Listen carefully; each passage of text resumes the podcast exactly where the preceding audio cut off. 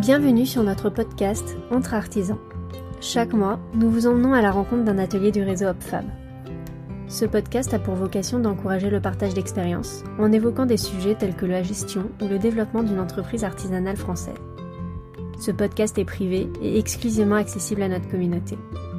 Son but est de partager sans filtre et dans la logique de transparence ses réussites et ses échecs en partageant son expérience pour en faire une source d'apprentissage pour tous. Aujourd'hui, c'est Géraldine qui reçoit Benjamin de l'atelier Biocréation Bois pour parler ensemble engagement éco-responsable. Bonjour Benjamin. Bonjour. Euh, Géraldine. Bonjour.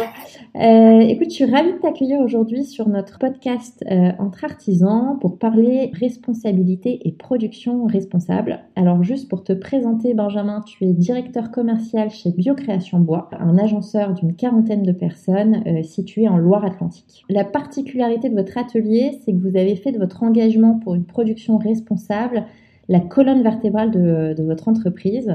Euh, est-ce que tu peux nous dire euh, un peu plus ce que vous entendez par production responsable? Oui, bien sûr. Euh, en effet, c'est la, c'est la base de, de Biocréation Bois. On le retrouve même dans, dans le nom de l'entreprise. C'est-à-dire qu'on est, on, s'est engagé sur une production avec des matériaux biosourcés et durables. C'est-à-dire des matériaux qui sont pas surindustrialisés. Donc essentiellement, on est parti du bois massif à la base, qui était le matériau le le plus simple pour faire du meuble. On n'utilise aucun mélaminé, aucun stratifié, aucun aggloméré, aucun MDF. Et euh, on a toute une gamme de matériaux biosourcés qu'on a euh, sélectionnés avec le temps euh, et, qu'on transforme et qu'on propose à nos clients.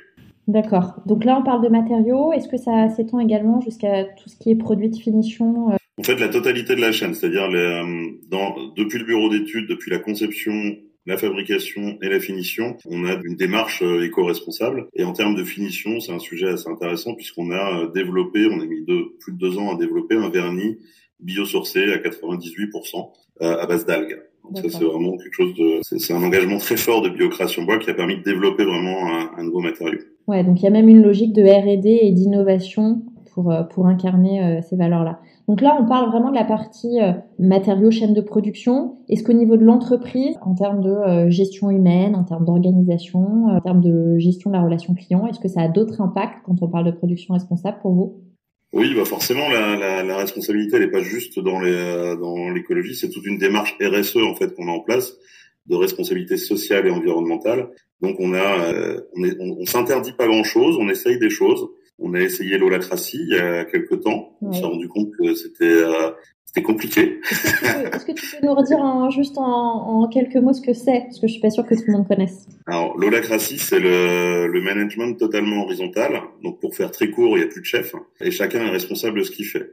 Dans un atelier de production, on s'est rendu compte que c'était pas facile à mettre en place. On l'a essayé pendant cinq ans. Donc, on a quand même, euh, on était assez loin quand même. Et puis, on s'est rendu compte bah, qu'il a fallu remettre des leaders quand même à quelques endroits. Et, euh, et, euh, et qu'en fait, dans une entreprise qui, qui grossissait, qui était en croissance, euh, une partie du personnel se perdait dans ce système euh, sans management. On s'est rendu compte qu'il fallait de temps en temps manager. Voilà, donc aujourd'hui on est dans un mix euh, holacratie, entreprise libérée, entreprise euh, entreprise gentille, on va dire. c'est une belle définition, j'aime bien. Et du coup, tu parlais tout à l'heure du nom en disant cet engagement, on le retrouve même dans le, dans le nom de, de, de l'entreprise. Euh, est-ce que ça veut dire que ça a toujours fait partie de votre ADN dès le lancement ou est-ce que c'est quelque chose qui s'est construit au fur et à mesure des années? Alors c'est c'est vraiment très particulier chez Biocration Bois. Donc Biocration Bois existe depuis 1989. C'était créé par Jean Milsan, qui était euh, un écolo pur et dur de Bretagne, qui est rentré dans l'engagement Biocop en fait en ouvrant des Biocop avec des copains. Il s'est rendu compte qu'il n'y avait pas de personne ne proposait en fait des aménagements de magasins avec des matériaux sains euh, qui continuaient en fait cet engagement des Biocop euh, sur le produit sain et le produit bio, etc. Donc c'est comme ça que ça a démarré avec cet engagement écologique fort. À un, moment, un moment même trop fort, c'est-à-dire que même euh, notre fondateur, qui a revendu donc à Ulteria en 2014, a refusé de travailler pour certains clients parce qu'ils n'étaient pas assez propres. même s'ils voulaient faire des choses bien, ils avaient fait des choses pas bien avant, donc il n'a pas voulu travailler pour. Donc voilà, ça, ça allait peut-être un petit peu trop loin à un moment, mais en tout cas, ça, ça montre que Biocréation Bois s'est toujours construit avec euh, cette, euh, cette envie de faire des choses propres. Et comment est-ce que tu pourrais dire, est-ce que justement tu dis bah aujourd'hui on s'est un peu plus ouvert, comment est-ce que cet engagement il a évolué au fur et à mesure des années? Bah, Déjà, en, 2014, Biocréation Bois a été racheté par, par Ulteria. Donc Ulteria, c'est un, groupe de plusieurs entreprises dans l'agencement, mais aussi l'alimentaire bio et dans, pas mal de, de, choses différentes. Et on s'est ouvert tout simplement au marché en se disant que le, le but, si on voulait proposer nos produits et qui, qui touchent le plus grand nombre, on devait forcément être à l'écoute de tout le monde, être à l'écoute des marchés, et par contre, nous, être intransigeants sur ce qu'on qu'on propose en face. Donc, nous, on répond à tous les marchés en proposant des variantes. C'est-à-dire en disant, bah, on prend un marché dans lequel on va retrouver du médium, du mélaminé, etc. Bon, c'est pas grave, on va prendre le dossier, on va l'étudier, on va le chiffrer et on va proposer des variantes en face. Beaucoup de dossiers, du coup, euh, on, va peut-être les perdre avec ça, mais euh, mais ça nous permet d'expliquer les choses, de faire de la pédagogie, de montrer aux architectes bah, qu'il est possible d'utiliser des matériaux puissants. Et on, on, se rend compte depuis quelques années que bah, ça fait mouche. Ça, petit à petit, euh, nos clients grandissent avec nous, nos prospects mûrissent sur les produits qu'on peut leur proposer et au fur et à mesure, on arrive sur euh, des marchés qui sont, on va pas dire écrits pour nous, mais en tout cas qui correspondent à ce qu'on fait. Et quand tu dis, euh, on voit depuis quelques années que ça commence à payer, qu'est-ce qui a été selon toi le vecteur du changement chez tes clients? Chez Biocréation Bois, on a, on a eu la chance de grandir parce qu'on avait une clientèle historique engagée et militante. Donc ça qui a grandi, hein, le marché du bio euh, et les entreprises engagées ne fait que grossir depuis pas mal d'années. Donc nous, ça a permis d'agrandir notre clientèle, c'est-à-dire naturellement presque sans prospection finalement parce qu'on n'était pas nombreux. Il n'y a pas beaucoup d'ateliers qui euh, qui fabriquent de notre manière, autant engagés avec voilà avec, sans, avec cette capacité de production et votre capacité de production. Oui, avec cette capacité de production exactement. Donc du coup, finalement, ça, ça cette euh, clientèle a grossi avec nous. Et là, depuis 3-4 ans, on, on, a décidé aussi, euh, bah, fort de tout ça, et de finalement de fait d'avoir un marché, d'avoir euh, pas mal de possibilités pour grandir, en étant un peu plus assis aussi et plus fort économiquement, on peut se permettre d'investir dans la prospection, d'investir dans alors, le, terme est peut-être pas joli, mais dans de l'éducation sur les produits qui existent. Et, et, et, parce que ça coûte beaucoup d'argent d'aller voir du monde en leur disant, bah, ça fait 20 ans que vous faites quelque chose, on va vous dire qu'il faut faire autrement. Donc, donc ça, veut dire qu'on coécrit des marchés, on réécrit des CCTP, on fait le travail de certains architectes. On peut le comprendre, hein, ils travaillent depuis 20 ans avec les mêmes cahiers des charges. Ils se disent euh, bon, je veux pas tout réécrire maintenant, donc on leur propose de le faire. Donc voilà, et puis finalement ça, ça grandit avec nous, et puis on se rend bien compte aussi que les générations qui arrivent sont très engagées, très regardantes, et, euh, et ça les intéresse beaucoup de savoir comment on peut faire euh, de l'agencement éco-responsable. D'accord. Donc ce que je comprends là dans ce que ce que tu viens de ce que tu viens d'expliquer, c'est que finalement dans le développement de la relation avec le client, c'est pas simplement arriver au moment où il y a un marché qui va sortir et il y a un appel d'offres qui est lancé et se positionner, c'est vraiment proposer une logique d'accompagnement, de pédagogie, de sensibilisation très en amont d'investir là-dessus en sachant que voilà, c'est peut-être pas le prochain marché qui sera pour vous, mais dans la durée et dans le temps, c'est ça qui va payer. Oui, euh, c'est ce qu'on fait depuis plusieurs années. On se rend compte que ça, c'est, ce qui fonctionne. Alors c'est, c'est avec ses hauts et ses bas. Hein. Des fois, on se dit bon, pourquoi on fait ça? On perd euh, tant de marché, etc. Mais on, se rend bien compte que c'est ce qui fonctionne. Et puis des fois, on, on, cible un client et puis finalement, c'est celui juste à côté qu'on n'a pas vu mais qui regardait et qui se dit, qui finalement vient vers nous en disant, bah, j'ai adoré ce que vous avez fait, donc euh, j'ai envie qu'on travaille ensemble. Et, et voilà, il, il, a fallu construire tout ça, euh, construire ces, cette clientèle, cette clientèle engagée qui, qui était déjà construite, et puis construire toute celle qui était à côté et qui n'avait pas ces habitudes-là, et qui des fois même, il y a, il y a une forme d'ignorance de savoir qu'on peut faire autrement. Hein. C'est pas une volonté de, de vouloir utiliser tel ou tel matériau. Des fois, on se dit, ben, voilà, on a été éduqué dans le fait qu'une cuisine a des meubles en mélaminé et un plan de travail en stratifié. Nous, quand on propose de faire des meubles en, en pain massif ou en épicé à trois plis et qu'on dit bah, c'est pas forcément plus cher, c'est pas compris. C'est la question que j'allais te poser justement. Tu t'amènes à la question du prix euh, quand tu dis bah du coup ça nous arrive de perdre sur ces marchés-là et on investit mais euh, voilà on, on, gagne pas à tous les coups, ça prend du temps. Est-ce que euh, ces marchés vous les perdez pour des questions de, de budget, de, de, de, prix, ou est-ce que finalement c'est pas tellement le point? Bah, je, je, disais que je dirais que ça dépend des marchés. C'est pas toujours le prix, loin de là. Ça dépend vraiment des marchés en fait. Si c'est pas le prix, qu'est-ce que ça peut être d'autre? Qu'est-ce qui, qu'est-ce qui va faire? C'est le fait de, de, de, varianter et de proposer, d'aller sur autre chose. Ouais. Ça, ça, ça c'est, souvent très compliqué de varianter parce qu'on on arrive, bah, comme euh, tous les menuisiers, les agenceurs, on arrive souvent en fin de projet. Ouais. Le projet est déjà construit, déjà travaillé. Les architectes ont déjà tout leur concept visuel, leur matériothèque qui est définie, etc. Et nous, on arrive, on leur dit en gros, bah, dans ce que vous proposez, il y a 80% à changer. Donc, donc ça, souvent, ça fait peur. Il y a une peur aussi de réglementaire, de se dire oui, mais si on change tous les produits, euh, ça veut dire que toutes mes fiches techniques, tout mon cahier technique, etc., il va falloir que je le réadapte. Est-ce que je vais pas avoir des mauvaises surprises en fin de projet et me rendre compte que tel produit est pas finalement classé comme il faut, etc. Donc c'est vraiment tout ça, toute cette complexité administrative et euh, de, de, de, changer qui, qui, qui, joue. Des fois, il peut avoir le prix aussi parce que hum, certaines choses, on ne sera pas pertinent en termes de prix. Mais globalement, les marchés auxquels on répond, nous, on sait qu'on est capable de se positionner. Ok, en termes de, en termes de prix, d'accord. Donc le, mais la complexité, c'est un point euh, qui est hyper important parce que souvent en plus sur les marchés, on sait que l'enjeu du timing et du calendrier, c'est un point euh, extrêmement important. Déjà de base, quand on respecte le cahier des charges initiales et qu'on répond là-dessus, euh, il y a déjà des enjeux de, de timing. Donc s'il faut repartir sur une logique de réflexion, de validation avec le client final, etc., c'est vrai que c'est quelque chose qui peut faire peur, et notamment au niveau des architectes d'intérieur également se dire bah finalement moi j'ai déjà fait le travail et là je vais être je vais le refaire une seconde fois. Donc c'est peut-être quelque chose qu'ils ont qu'ils ont pas envie de pousser. Du coup ça m'amène à une autre question. C'est quoi le, le, le, niveau de maturité qu'un client doit avoir ou qu'un architecte d'intérieur doit avoir pour justement être capable de bousculer ses habitudes et être capable de, de bousculer un marché? Dans la, dans la logique de ce que j'étais en train d'expliquer juste avant en fait ça va dépendre. Des fois on va tomber sur des gens qui sont prêts à tout chambouler du jour au lendemain mais en moyenne on voit que euh, un, architecte qui travaille, on va dire, de manière euh, habituelle avec des matériaux, mélamine, etc. On répond à deux projets pour lui sans les avoir avant de travailler avec lui. D'accord. Donc c'est très schématique, mais ça, ça permet de voir euh, bah, un premier, on se teste pour voir si on est en capacité de répondre et de comprendre un cahier technique. Le deuxième, finalement, on se teste pour vraiment approfondir les variantes et voir si c'est cohérent. Et en général, le troisième, on arrive à, à le décrocher. D'accord. Ça, ça, permet de, de, voir un petit peu l'évolution qu'il faut.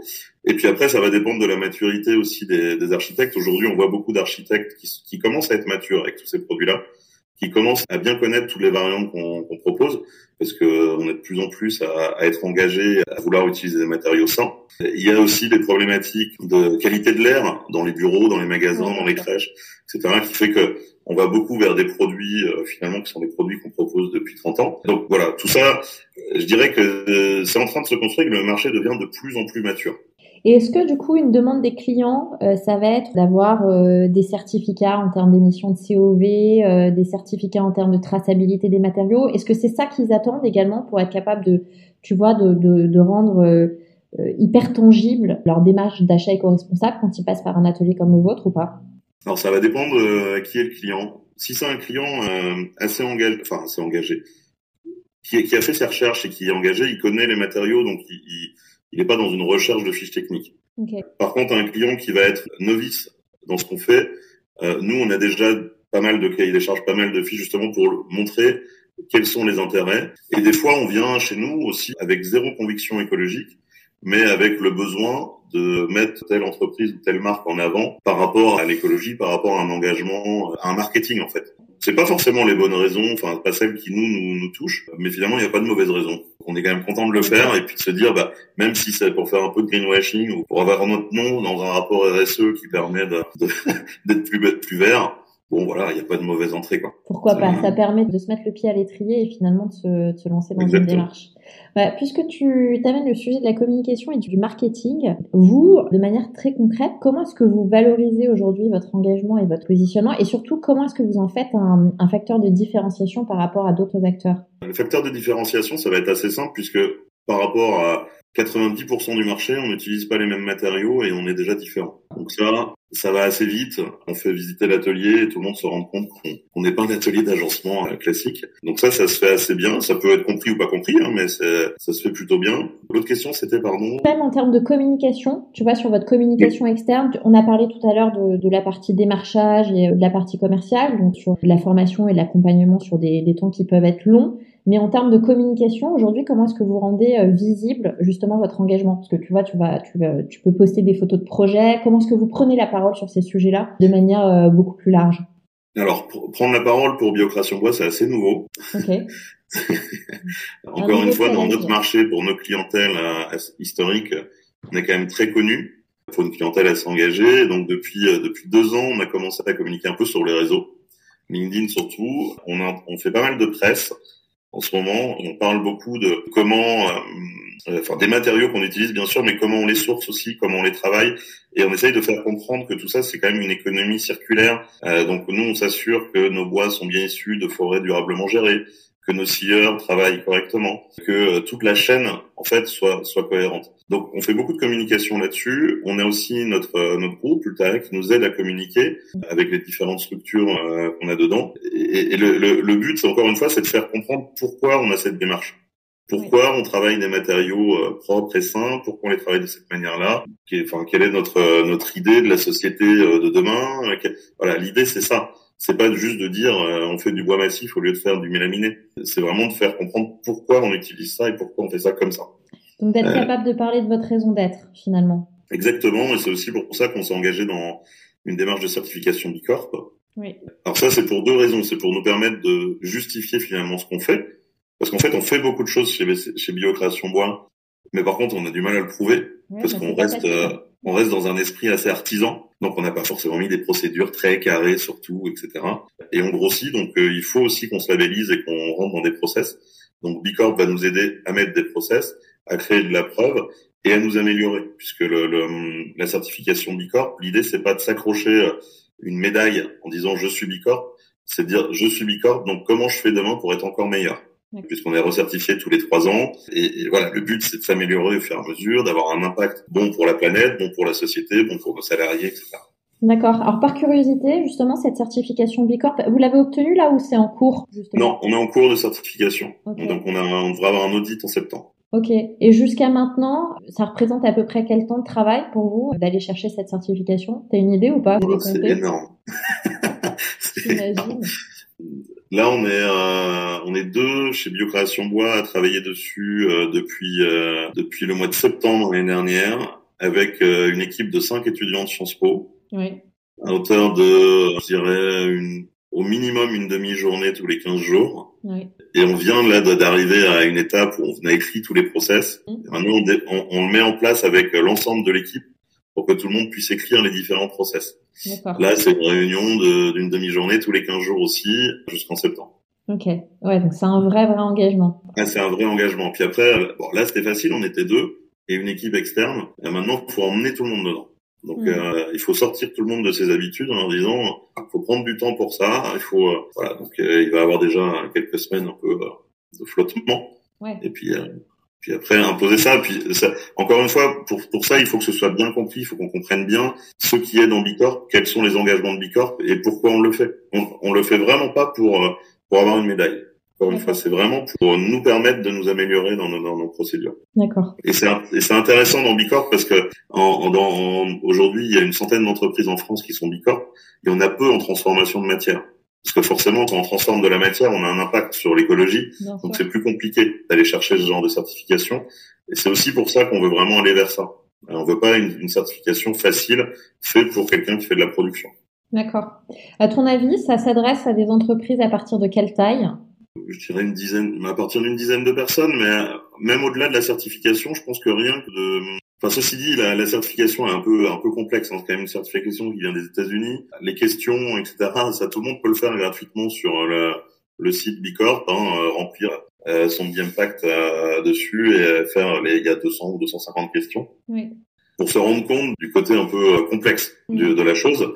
Mais je pense qu'on peut le faire avec toute taille d'entreprise. Je dirais qu'une dizaine de personnes, c'est c'est correct. Mais on peut aussi le faire seul. Hein, mais ça, ça va beaucoup de temps pour passer seul.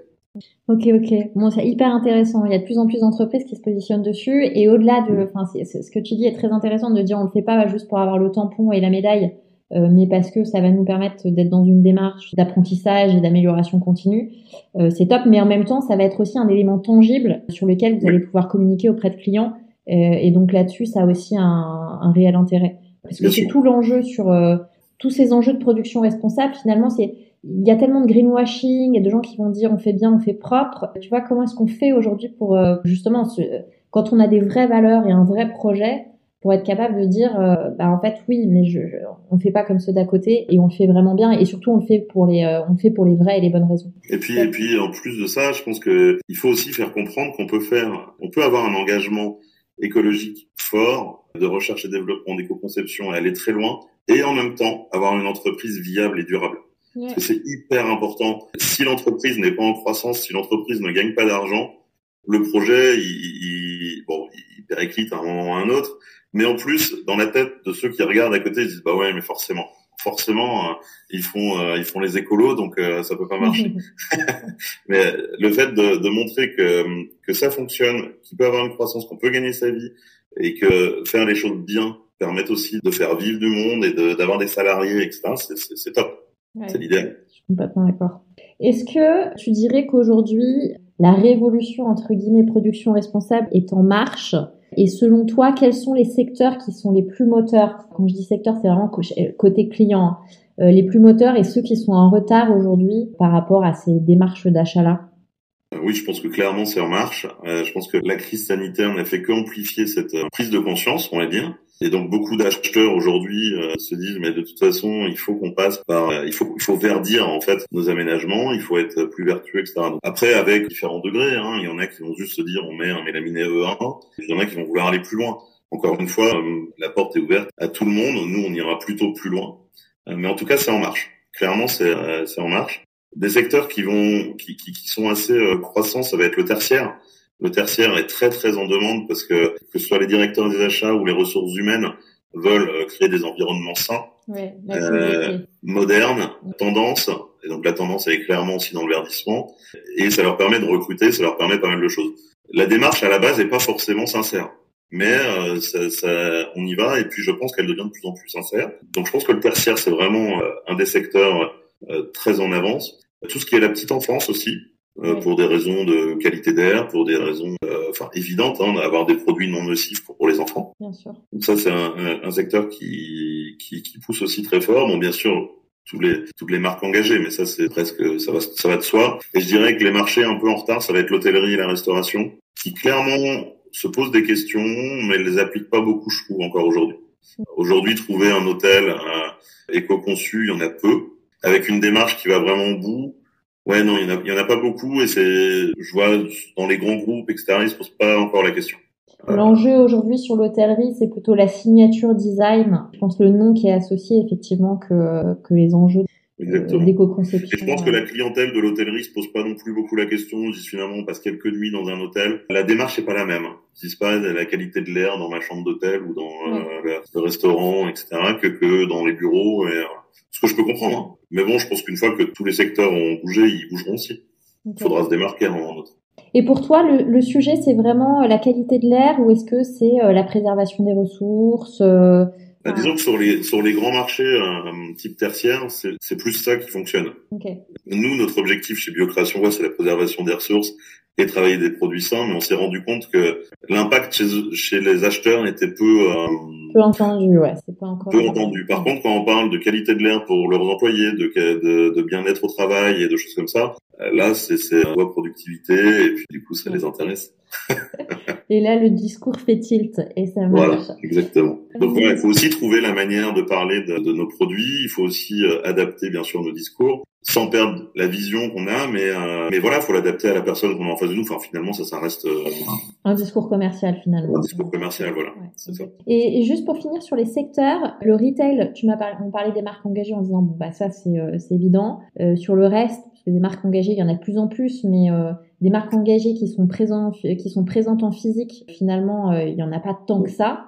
Est-ce que là, c'est un secteur qui a encore un tu vois un long travail à faire? Et puis le résidentiel aussi tout simplement euh, est-ce que c'est est-ce que maintenant les gens y pensent ou est-ce que euh, la contrainte budgétaire fait que euh, c'est encore un trop gros frein? Le retail, en effet, il y a peu de marques. En dehors du retail alimentaire, il y a peu de marques qui vont avoir cette démarche. On a, hein, on vient d'en faire, des belles marques. Ouais, je pense qu'on communiquera dessus bientôt, mais il y a des marques. Il va en avoir quelques-unes puisque toutes ces marques engagées sont en train de se développer.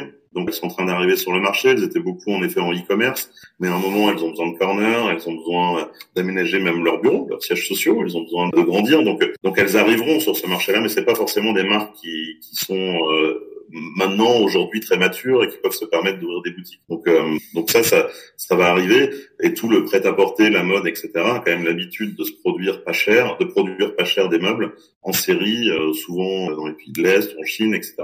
Et, avec peu de vision à ce niveau-là. Mais ça, va ça va vraiment arriver avec euh, avec l'engagement des marques, je pense. Et puis et puis de toute façon les clients ont cette démarche. Encore une fois, chaque marque engagée, elle a des clients engagés.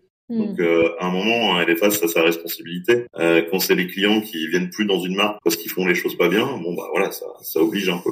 Ça c'est super. Après sur le résidentiel, nous clairement c'est pas notre marché. On en fait mais on en fait peu. Donc j'ai pas trop d'idées dessus. On travaille euh, pour des gens surtout autour de chez nous, pour des petits projets euh, résidentiels, mais pas c'est vraiment pas notre marché, donc je me rends pas compte. Bah, ce sera l'occasion peut-être d'un prochain podcast avec un atelier qui est vraiment spécialisé sur cette partie. Exactement. De partager son expérience. Top, merci Benjamin. Juste peut-être une dernière question, de savoir voilà quel, quel, conseil tu donnerais toi à un atelier qui souhaite soit s'engager, démarrer, soit aller plus loin dans sur cette question de la, la production responsable. Et, et, voilà, même si euh, c'est des ateliers qui sont tout petits, une, deux, trois personnes, en fait, par quoi on démarre, comment est-ce qu'on structure cette démarche-là, voilà, le, le conseil. Bah, le, le, premier conseil, ça va être de regarder ce qui existe dans les matériaux. En fait, souvent, on pense bois massif, on se dit, je vais recevoir une bille de bois, je vais devoir, euh, j'ai ma bille de chêne, faut que je taille l'aubier, machin, que je dégauchis, que je rabote, etc. Ça va être super long. C'est plus facile avec un panneau. Eh ben, il existe des panneaux en bois massif, des panneaux trois plis, euh, certains panneaux contreplaqués qui sont faits avec des cols qui sont vraiment bien. Donc c'est déjà commencer par se renseigner sur ce qu'il existe comme panneau. Faire attention de pas rentrer dans, dans, enfin, nous on, est, on étudie beaucoup les matériaux, les agglomérés verts, etc. Ça n'existe pas. Hmm. C'est, c'est, euh, il faut se dire que quelque chose qui est surindustrialisé, il y a de la résine, il y a de la colle, et donc c'est pas, c'est pas très bon.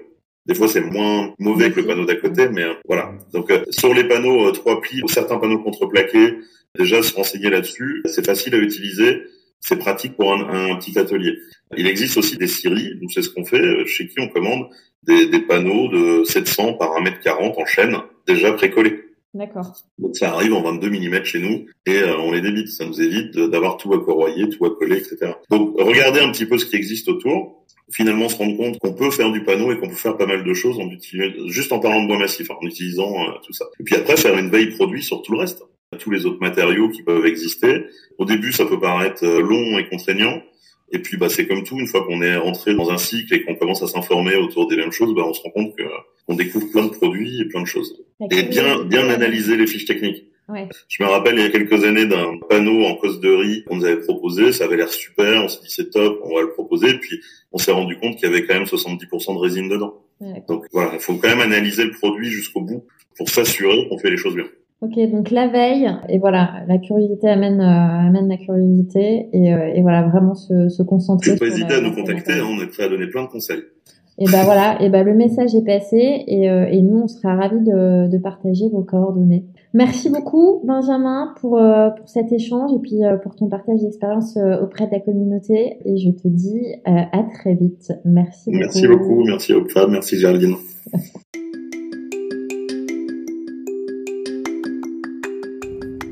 Merci à Benjamin pour cet échange. Nous espérons que vous avez apprécié ce second épisode de notre podcast. N'hésitez pas à nous faire vos retours et on se donne rendez-vous le mois prochain pour l'épisode suivant.